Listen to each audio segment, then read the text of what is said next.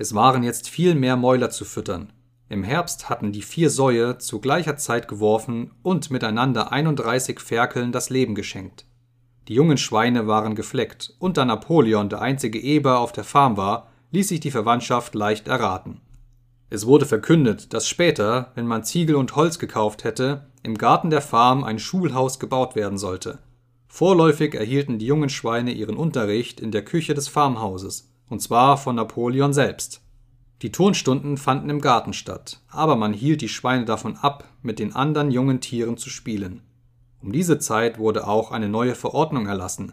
Wenn ein Schwein und ein anderes Tier einander auf dem Wege begegneten, dann musste das andere Tier zur Seite treten. Auch hatten alle Schweine, welchen Rang es auch immer, das Vorrecht, sonntags ein grünes Band am Schwanz zu tragen